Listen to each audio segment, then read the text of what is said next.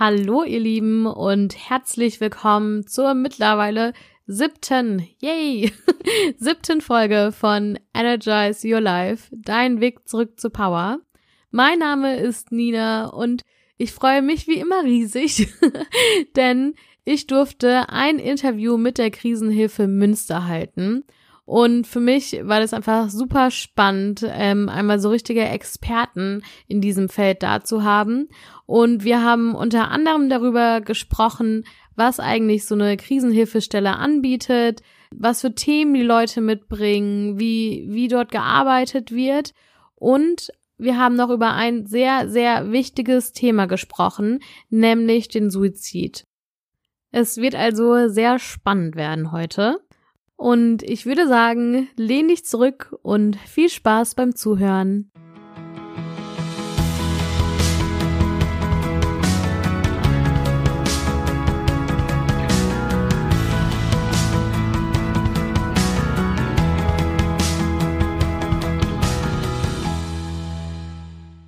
Ich freue mich so, so sehr, denn ich sitze gerade bei Petra Karallus und Sarah Stern im Raum von der Krisenhilfe Münster.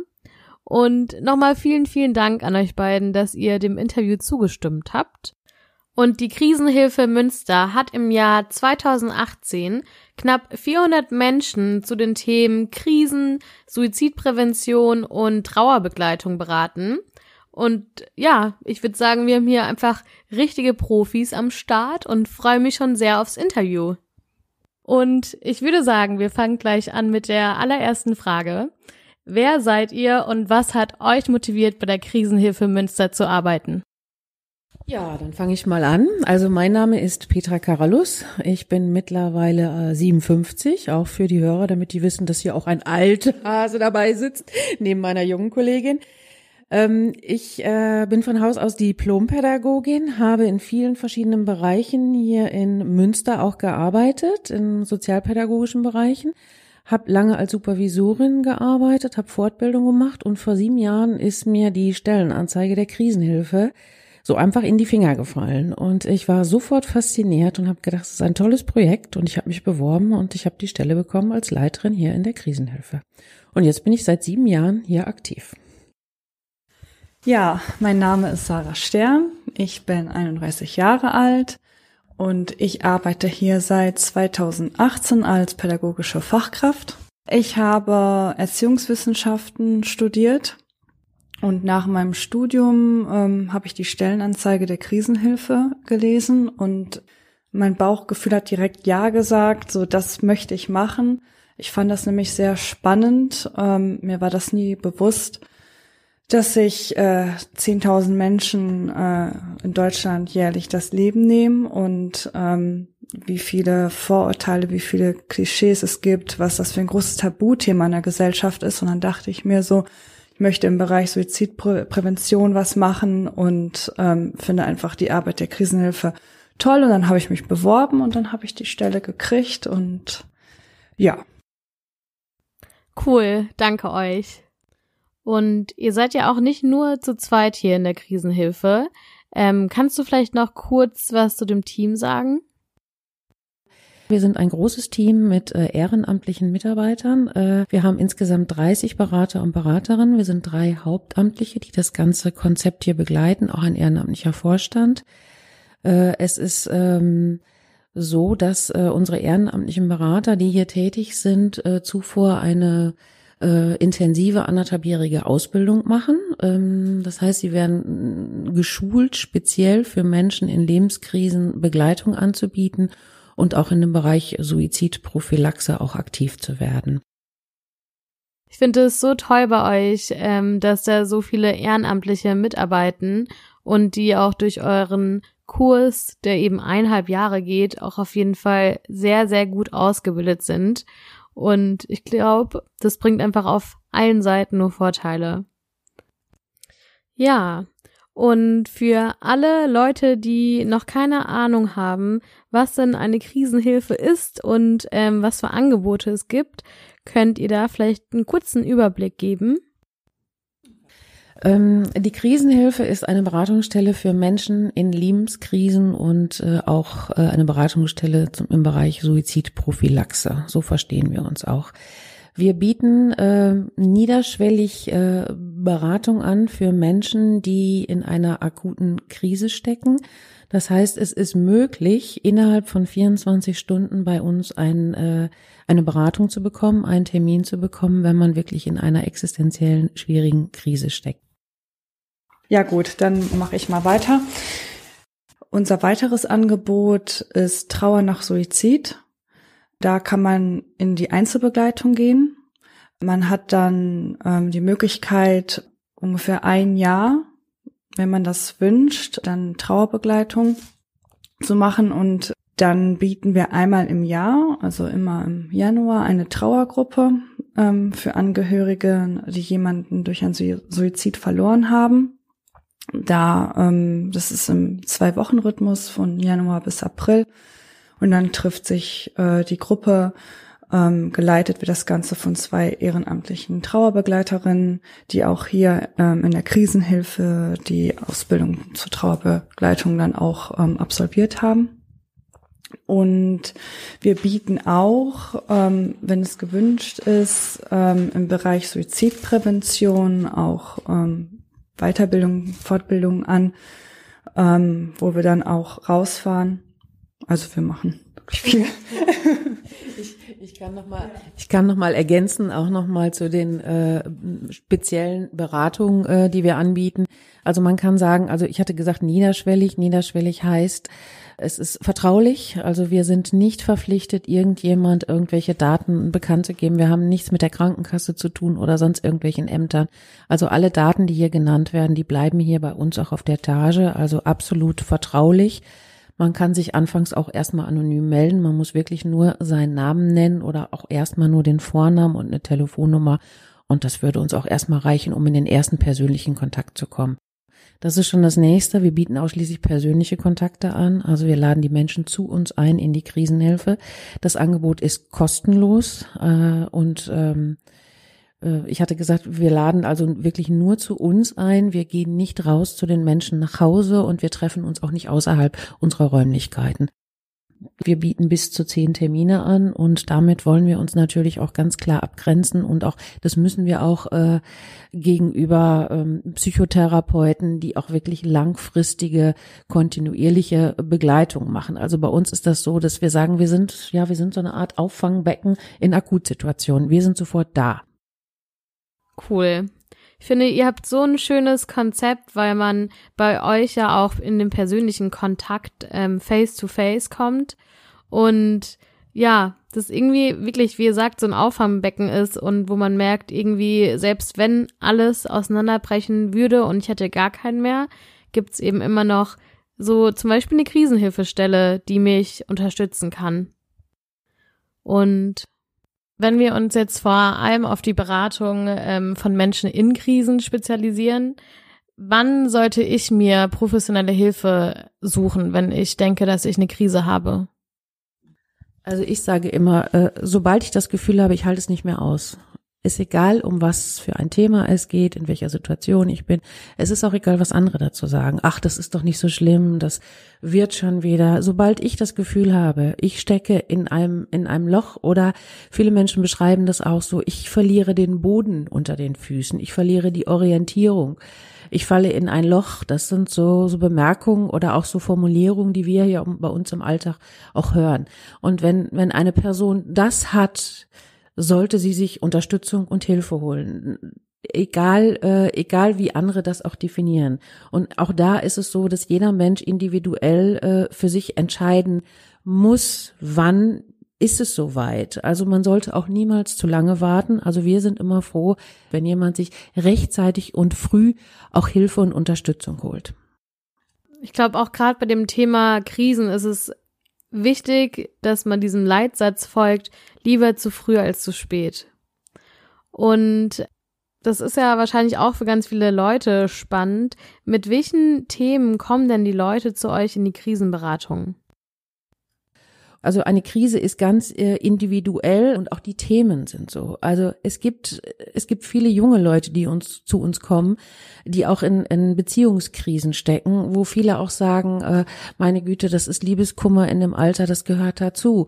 Äh, nein, wenn die Person das für sich so empfindet, ist es schon wichtig, dass sie auch sich ernst nimmt, ihre Gefühle ernst nimmt, ihre Notlage ernst nimmt und lernt, für sich zu sorgen. Dann kommt es aber auch bei uns vor, dass wir hatten mal irgendwann eine Situation, dass eine Ehepartnerin von einem äh, ähm, älteren Herrn, die waren beide auch weit über 60, äh, überlegt hat, ihrem Mann ein Organ zu spenden.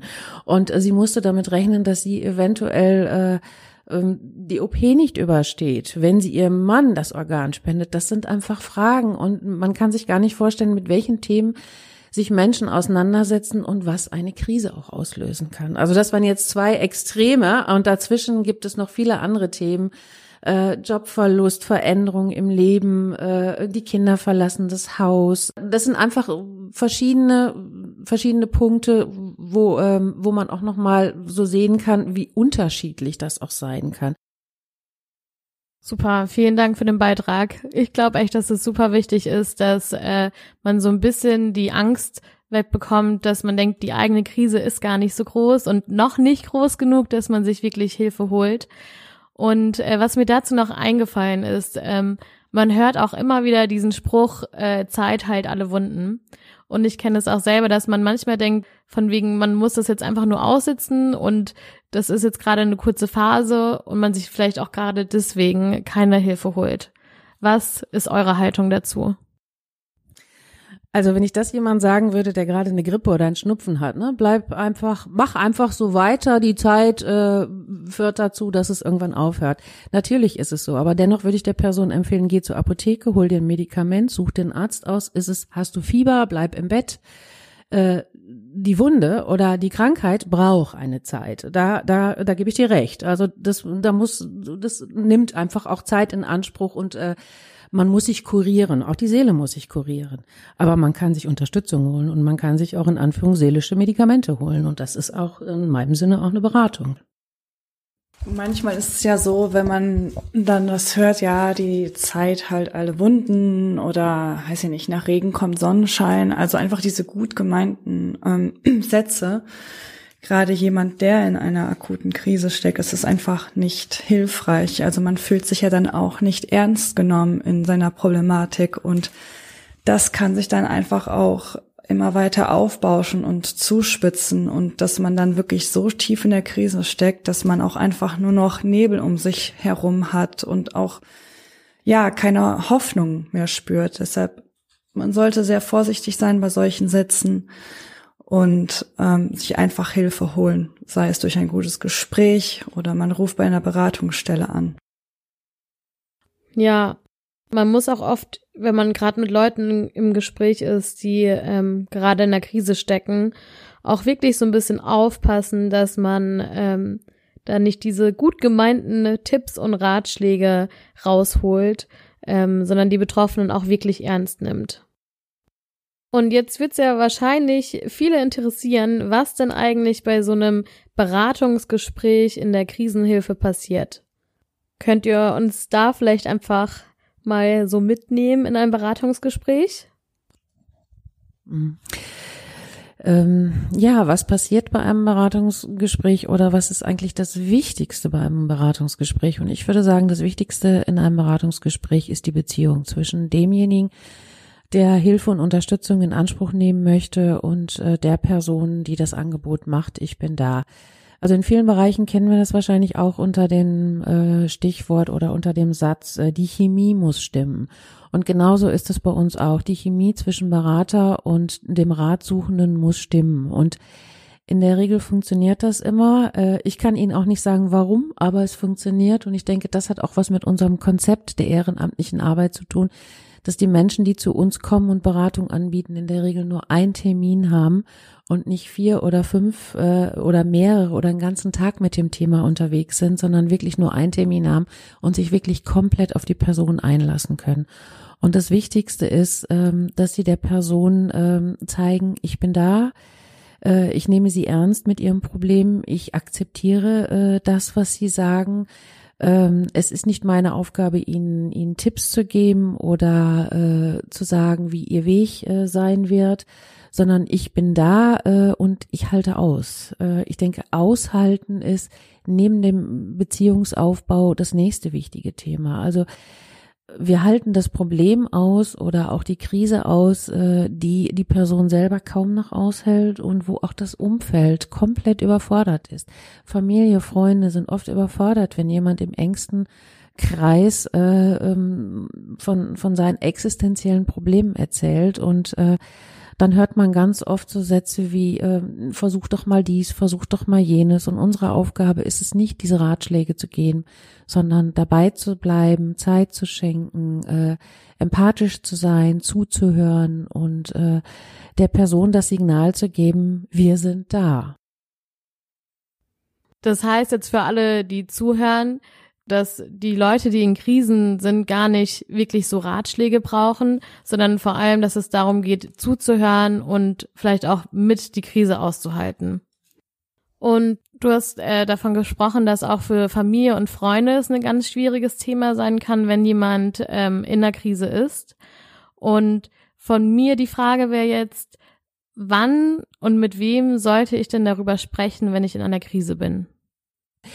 Ähm Natürlich äh, sollte man erstmal versuchen, im engsten Umfeld, in der Familie, im Freundeskreis. Aber wenn ich da merke, dass diese Menschen überfordert sind, und das merke ich daran, äh, dass, dass diese Menschen schnell wieder weg wollen von dem Thema. Und dann kommen oft Platitüden, die lieb gemeint sind und gut gemeint sind, aber mir in meiner Krise oft nicht helfen. Das sind so Platitüden wie, es wird schon wieder oder nach Regen kommt Sonnenschein, wie Sarah das vorhin schon mal gesagt hat äh, oder äh, dein Satz vorhin, alle die Zeit heilt alle Wunden. Also es gibt so viele Sachen und äh, die man dann gerne sagt, weil man es nicht aushält und weil weil das Umfeld es oft nicht aushält und äh, wenn man als Person, die in einer Krise steckt, äh, das spürt, dann sollte man sich Menschen holen, die äh, die nicht emotional mit mir verbunden sind. Das heißt also in dem Sinne Profis, also Profis, die äh, die eher in der Lage sind, das auch auszuhalten aber auch Freundinnen und äh, das sind auch Menschen, die sich bei uns melden. Das haben wir vorhin noch gar nicht erwähnt. Äh, es kommt auch vor, dass Verwandte, Angehörige, Freunde sich melden. Wir hatten auch schon eine Dreier äh, die sich bei uns gemeldet hat, die sich Sorgen um die vierte Mitbewohnerin gemacht haben. Die kommt nicht mehr aus ihrem Zimmer. Äh, sie hat schon mal suizidale Gedanken geäußert oder gesagt, ich, es hat ja alles keinen Sinn mehr. Und das ist schon so eine erste suizidale Äußerung. Auch da muss man genau hinhören. Warum kann es dann auch so sinnvoll sein, ähm, zu so einer professionellen Beratungsstelle zu gehen? Ja, also ich glaube, wenn man in der Krise steckt und die sich immer weiter zuspitzt, dann ähm, ja entwickelt man so eine Art Tunnelblick. Ähm, das heißt also, man ist gar nicht fähig, irgendwie irgendwelche Handlungen äh, zu machen oder ähm, irgendwelche Lösungen überhaupt zu sehen, wenn man so festgefahren ist. Und ähm, dann kommt natürlich auch schnell dieses Gefühl dieser Hoffnungslosigkeit. Also es hat einfach keinen Sinn mehr und ähm, ja, man sieht einfach kein Licht an dem, im Tunnel, sag ich jetzt mal so. Und ich denke, da ist es unsere Aufgabe, an der Seite der Person zu stehen und äh, vielleicht rechts und links mal zu schauen, ob wir da noch eine Tür finden, die die Person vielleicht gar nicht sieht. Also sieht, äh, sie ist in ihrem Tunnel, wie du so schön beschrieben hast, und sieht am Ende auch kein Licht. Äh, und wenn alles dunkel ist, ist man auch nicht in der Lage, irgendwo was zu sehen, was vielleicht noch da ist. Und ich denke, das ist genau unsere Aufgabe, auch da zu gucken, gibt es noch irgendwelche Türen, die wir öffnen können und ob diese Türen, die wir da öffnen, auch überhaupt zu der Person passen. Und auch das ist ganz wichtig bei uns in der Beratung, dass wir nie irgendwas machen, was diese Person auch nicht möchte. Wir gucken, wir schauen, was passt, was möchte die Person.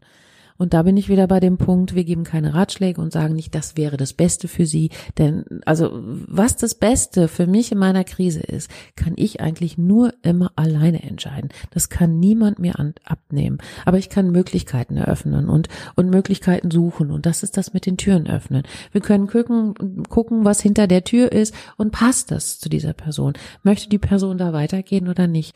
Und ich denke, auch so ist es möglich, auch wieder Licht in diesen Tunnel auch reinzulassen und dann wieder ein bisschen klarer blicken zu können. Sehr cool. Vielen, vielen Dank für das ganze Wissen und den Input, den ihr heute mit uns teilt. Ähm, ich würde gerne noch ein Thema mit euch besprechen, und zwar das Thema Suizid. Ich habe nämlich auf der Hinfahrt ähm, ein bisschen recherchiert und habe ganz erschrocken festgestellt, dass jährlich sich über 10.000 Menschen das Leben nehmen. Du hattest es ja vorher auch schon angedeutet, Sarah. Und ähm, ja, 10.000 Menschen, das sind doppelt so viel oder mehr als doppelt so viele Menschen, wie sich bei Verkehrsunfällen das Leben nehmen. Und im Schnitt heißt das, dass alle 53 Minuten sich jemand das Leben nimmt. Und ja, die Leute entscheiden sich wahrscheinlich ja auch nicht von heute auf morgen sich das Leben zu nehmen. Kann man da irgendwie sagen, wie sich, ja, wie sich sowas entwickelt? Also es gibt die erste Phase und äh, das ist, äh, das, das nennen wir Erwägung. Oder gibt es auch Modelle dazu in der Literatur, wo es auch genauso beschrieben wird? Das ist diese Phase der Erwägung. Es ist, es ist eine Lösungsmöglichkeit. Sich das Leben zu nehmen, ist eine Möglichkeit unter vielen anderen Möglichkeiten, um mit meinen Problemen ja, fertig zu werden. So, das ist äh, keine gute Möglichkeit, aber es ist eine Möglichkeit. Und das ist diese Phase, äh, äh, wo Menschen sich befinden, die auch Kontakt zu uns aufnehmen und äh, die dann auch ganz klar äußern, äh, ich habe mir das schon mal überlegt, ich könnte, ähm, also es ist, es ist eine Möglichkeit für mich, aber eigentlich will ich das auch gar nicht. Die zweite Phase, das ist die, die nennen wir ähm, die Phase der Ambivalenz. Das ist äh, die Phase, wo Menschen schon sehr tief in ihrer Ki Krise drinstecken und äh, auch spüren, ich weiß keinen Ausweg mehr und äh, das kann man sich so als Zickzacklinie auch so vorstellen, dass es so rauf und runter geht. Ich kann nicht mehr weiter. Ähm, ich, äh, ich, Suizid ist für mich die Lösung. Das ist ganz unten in dieser Zickzacklinie und dieses Nein, ich will aber leben. Ich möchte weiterleben. Ich äh, möchte äh, mit meiner Familie, mit meinen Freunden auch weiterleben. Und das ist dann das oben in, der, äh, in dieser Zickzacklinie. Und das ist diese Phase der Ambivalenz. Und auch das ist eine Phase, wo Menschen sich an uns wenden und äh, wo sie Kontakt zu uns aufnehmen. Die dritte Phase, das ist, das ist diese Phase des Entschlusses. Und äh, wenn jemand den Entschluss für sich getroffen hat, wird er ganz bestimmt nicht mehr bei uns anrufen. Also das sind Menschen, die wir auch nicht mehr erreichen. Und äh, das sind dann oftmals auch Menschen, die vielleicht doch noch in, in der letzten Gelegenheit irgendwas äußern und die dann auch eingewiesen werden in die Klinik, um äh, eine äh, Selbst- und Fremdgefährdung da auch auszuschließen.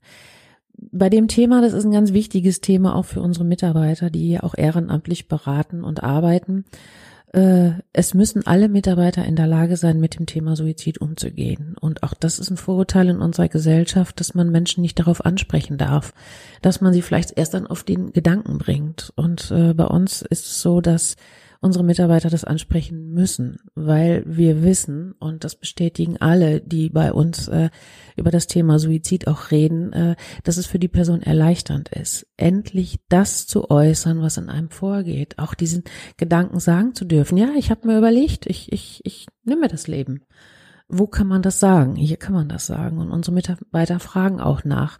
Und innerhalb der Fragetechnik, die auch hier bei uns intensiv geschult wird in der Ausbildung, können unsere Mitarbeiter auch einschätzen, wie in welcher Phase befindet sich die Person? Ist es wirklich die äh, eine Idee, die überhaupt nicht in Frage kommt und äh, schon längst wieder verworfen ist, oder ist es schon quälender Gedanke? Äh, es sind Fragen, die wir in der Ausbildung ähm, auch in, Rollenspielen auch einüben. Fragen wie wie oft denken Sie darüber nach, sich das Leben zu nehmen? Haben Sie diese Gedanken schon länger? Haben Sie schon überlegt, wie Sie es machen würden? Also wir gehen ganz konkret äh, in dieses Thema rein und auch so, äh, erst so, überhaupt erst so, äh, haben wir die Möglichkeit, an die Person ranzukommen. Und es wird uns immer wieder gesagt, es ist so erleichternd, darüber reden zu können. Und ich merke, das ist schon eine große Hilfe und das nimmt mir schon einen riesen, riesengroßen Druck. Und es kommt hinzu, es, es, es gibt auch eine Standardfrage, die wir auch immer stellen in der Beratung. Ähm, das ist die Frage, wollen Sie wirklich sterben oder wollen Sie, dass Ihre Probleme aufhören? Und ich sage Ihnen, zu 99 Prozent sagen die Menschen, wir möchten, dass die Probleme aufhören. Ja. Und gerade dieser letzte Satz, ähm, dass Menschen eben nicht ihr Leben beenden wollen, sondern nur die Probleme, finde ich, ist einfach so einprägsam. Und wenn ich mir jetzt als Angehöriger oder Freund von einer Person ähm, Sorgen mache, was würdet ihr mir raten? Was soll ich tun? Wenn man das Gefühl hat, jemand könnte suizidale Gedanken entwickeln, ähm, es gibt so, so gewisse Signale.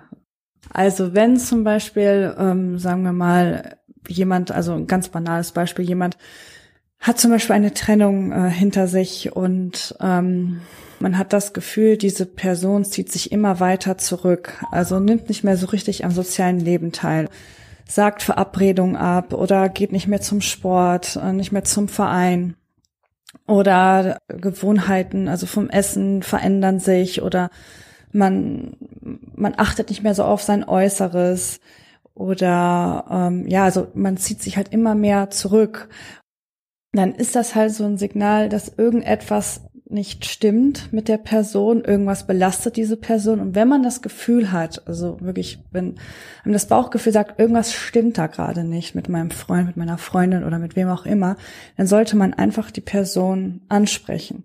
Also wirklich, ähm, wenn man wirklich auch das, ähm, also das Gefühl hat, jemand hat vielleicht diese Suizidgedanken auch darauf ansprechen, so wie Petra gerade gesagt hat, die meisten Menschen finden das sehr entlastend, wenn sie endlich Raum finden, um über ihre Suizidgedanken sprechen zu können, dass man das dann wirklich aushält. Und ähm, um auf deine Frage ähm, hinauszukommen, was man noch tun könnte, also am wichtigsten ist einfach zuhören, zuhören, zuhören. Also wirklich äh, auch aushalten zu können. Ähm, man sollte auch, wenn wirklich die Person Suizidgedanken auch bejaht, wirklich auch nachfragen, also wie akut, die schon sich ein Datum ausgesucht hat oder schon recherchiert hat am Internet oder so, dass man auch das so eingrenzen kann und immer wieder auch wirklich ähm, ja so Gesprächsangebote zu geben. Also nicht diese Person zu verurteilen oder das so runterzubrechen, die ähm, Suizidgedanken oder die Krisen, die Probleme, sondern das wirklich ernst zu nehmen. Ähm, aber auch wirklich, wenn man Gesprächsangebote machen möchte oder auch so helfen möchte, ähm, sollte man auch wirklich für sich selbst überlegen, wie viel kann ich auch leisten, wie viel kann ich helfen. Man sollte keine leeren Versprechungen machen, man kann auch die Person fragen, was sie wünscht. Manchmal reicht ja auch nur, dass man dann zum Beispiel die Person zum Arzt begleitet oder zu einer ähm, Beratungsstelle. Man sollte auch äh, mehrere Leute mit ins Boot holen, sich ähm, Gottes Willen irgendwie äh, in so Schweigeversprechen, ähm, äh, darauf sollte man nicht eingehen, sondern wirklich sich dann auch selbst Hilfe suchen und mit anderen Leuten ins Gespräch zu kommen. Okay, ähm, also wenn ich jetzt ein bisschen zusammenfassen würde, dann habe ich rausgehört, dass ein großer Punkt war auf jeden Fall ähm, darüber zu sprechen und vielleicht auch seine Sorgen, Bedenken bei der Person anzusprechen, dass man sich aber auch vielleicht selber nochmal bewusst macht, wie viel kann ich auch mittragen ähm, und wo sind vielleicht auch meine Grenzen. Und du hast ja gerade auch noch von ähm, so gewissen Signalen gesprochen. Ähm, auf was muss man da noch achten? Ähm, also ein weiteres Signal äh, oder wo man ja davon denken könnte, dass eine Person sich vielleicht das Leben nehmen möchte, ist, wenn sie zum Beispiel persönliche Gegenstände ähm, einfach so aus dem Nichts verschenkt. Oder ja Freunde zusammen ähm, also trommelt quasi und sich dann verabschiedet von allen ähm, oder auch wenn Abschiedsbriefe geschrieben werden. Das sind alles so Anzeichen ähm, dafür, dass ähm, eine Person sich das Leben nehmen könnte. Genauso, wenn auf einmal eine Person ähm, nach einer ähm, Krise, wo man nicht glaubt, dass die eigentlich überstanden ist, auf einmal sehr ruhig wird und so quasi so sehr in sich gekehrt ähm, das ist dann meistens auch ein Anzeichen dafür, dass sie den Entschluss äh, gefasst hat, ähm, ja, sich das Leben zu nehmen. Und deshalb dann versucht, wirklich irgendwie nicht mehr so auf sich aufmerksam zu machen. Also das sind so noch weitere Signale. Das ist so ein bisschen vergleichbar äh, mit dem Signal, äh, dem Umfeld zu signalisieren, mir geht's wieder gut. Und das ist dann eher so, dass die Person sich so, äh, ja, so normal verhält. Also komplett normal und äh, viele im Umfeld sind in so einer Situation sehr schnell erleichtert und sagen, Gott sei Dank, alles ist überstanden. Und äh, hier bei uns im, im Fachjargon heißt das ganz oft so, äh, das ist die Ruhe vor dem Sturm. Also das heißt, wenn der Entschluss wirklich gefasst ist, äh, dann gibt es die Signale, die Sarah gerade schon beschrieben hat, aber die Person äh, ähm, setzt auch Signale, dass es ihr besser geht und dass es ihr gut geht. Und äh, das ist äh, so eine Phase, wo man einfach auch nochmal sehr vorsichtig sein sollte, weil das kann wirklich sein, dass diese Person sich innerlich schon verabschiedet hat und damit diesen Druck nicht mehr hat. Was mache ich? Und das kann manchmal auch falsch gewertet werden. Das heißt, dass wenn ich äh, einen Freund habe, der in einer super starken Krise war und der auf einmal dann wieder richtig aufblüht und irgendwie wieder vielleicht auch ganz fröhlich ist, dann ist das nicht unbedingt ein Grund, dass ich erleichtert sein kann und denke, jetzt ist die Krise vorbei und ähm, es wird alles gut.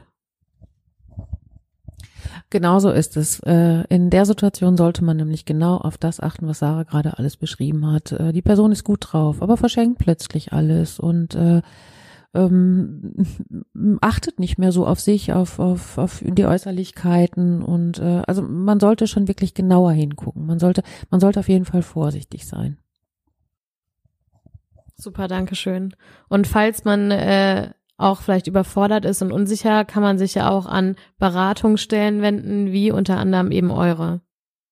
Und ja, ich glaube, wir sind am Ende vom Interview angekommen und nochmal vielen, vielen Dank, Petra und Sarah, dass ihr euch die Zeit genommen habt. Und ja, an die Zuschauer, ich hoffe, ihr konntet ähm, nochmal einiges mitnehmen für euch und äh, wisst jetzt nochmal ein bisschen mehr Bescheid, was so eine Krisenhilfestelle eigentlich alles anzubieten hat. Und falls ihr euch noch näher mit der Krisenhilfe Münster beschäftigen wollt, dann würde ich euch einmal den Link von der Webseite in die Shownotes ähm, machen. Und noch ein wichtiges Anliegen von mir, die Krisenhilfe Münster finanziert sich zu 30 Prozent über Spenden. Und wir haben ja schon gehört, es sind super ausgebildete ehrenamtliche Leute, die da arbeiten. Und ich finde einfach, man kann das auch ruhig äh, unterstützen, wer die Möglichkeiten dazu hat. Ähm, da würde ich auch nochmal einen eigenen Link in die Shownotes machen. Genau. Dann äh, hoffe ich, dass ihr noch einen schönen Tag habt. Sharing is caring, eure Nina.